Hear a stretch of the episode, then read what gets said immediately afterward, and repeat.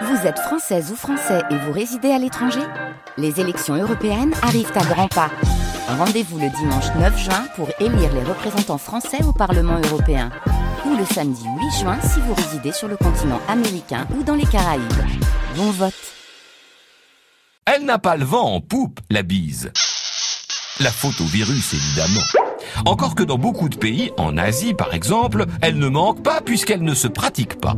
C'est très français la bise, au point qu'il a été fait une carte du nombre de bises selon l'endroit où on est en France. On ne sait pas d'où nous est venue cette tradition, peut-être des Romains, puisque bise vient de baisium, embrasser.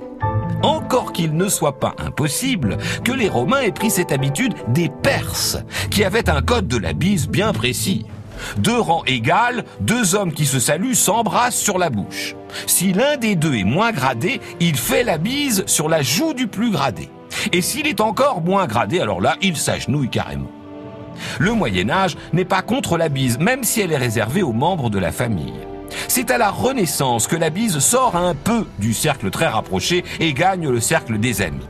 Le XXe siècle, lui, a vu s'élargir encore plus la liste des personnes bisables. Et depuis une trentaine d'années, elle est même devenue très fréquente entre hommes. La voilà donc bannie depuis plus d'un an maintenant.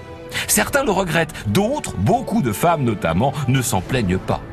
Peut-être bien qu'après tout ça, elle redeviendra réservée aux intimes. Mais une chose est sûre, il y aura toujours un geste pour saluer et marquer de l'affection la poignée de main, qui ne va pas mieux en ce moment, ou le check, qui a fait une jolie percée pendant les confinements et qui va peut-être continuer. On trouvera. C'est humain et on n'arrête pas l'histoire.